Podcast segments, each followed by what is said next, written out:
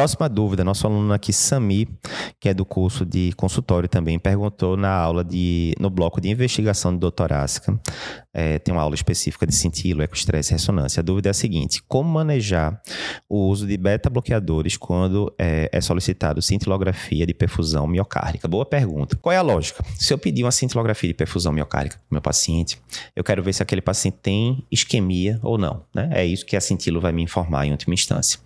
E o que é que isso tem a ver com o beta-bloqueador? O beta-bloqueador ele é um antianginoso. Sendo um antianginoso, ele não só diminui o sintoma clínico de angina, como ele pode diminuir o grau de isquemia né, nos exames, por exemplo, na cintilo, que avalia essa repercussão. Ou seja, ele pode alterar o resultado do exame.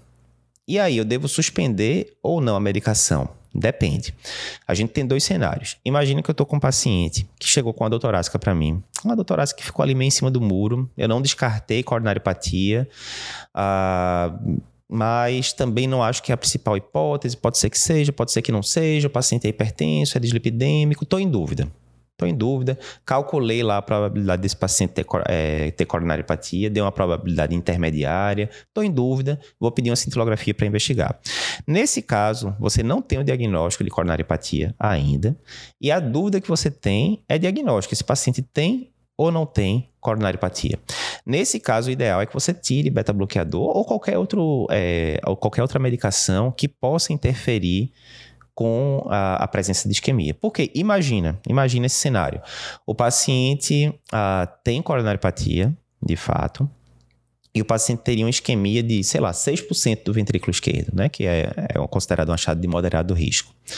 Isso sem beta-bloqueador. Ou seja, se você vai lá, faz o exame no paciente, você vê que tem isquemia de 6%, você estava em dúvida se o paciente tinha coronariopatia ou não, agora você está extremamente favorável que esse paciente tem coronariopatia, porque não só o exame veio alterado, mas veio com alteração moderada. E aí você vai manejar esse paciente como coronariopata, vai entrar com aspirina, vai entrar com o pacote completo e tal. Beleza. Imagina esse mesmo paciente agora, que é hipertenso e estava usando, sei lá, enalapril e atenolol para controle da hipertensão. Você está em dúvida se ele tem coronariopatia. Você vai lá, faz a cintilografia, mas como esse paciente está muito bem beta-bloqueado, frequência ali de 54, tal, tal, o beta-bloqueador tirou com a mão e conseguiu suprimir a isquemia toda do paciente. Digamos que viesse um exame normal. O que é que você pode pensar? Olha, eu estava em dúvida se, se, esse paciente tem coronariopatia ou não.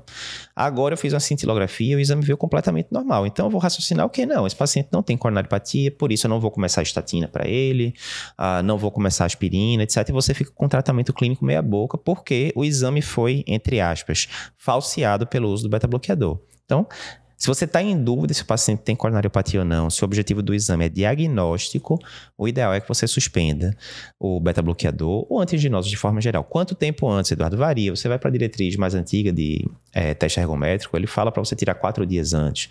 Você vai para o Brown, tem capítulo lá que ele fala, olha, suspende na véspera, tá de boa. Então, isso varia, né? Vai variar também com a apresentação da medicação, né? Se é de longa duração, se é, enfim, vários fatores.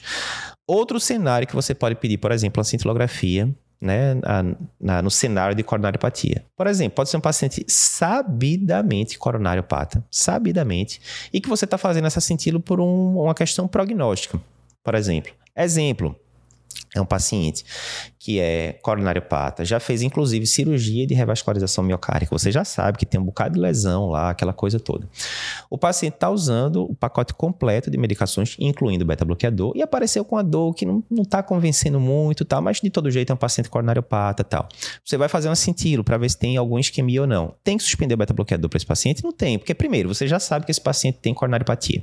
Então você já está com o pacote full, já está com aspirina, é, estatina em dose alta, o LDL está controladinho, a pressão está controlada e por aí vai. Tá tudo, tudo full já das medicações.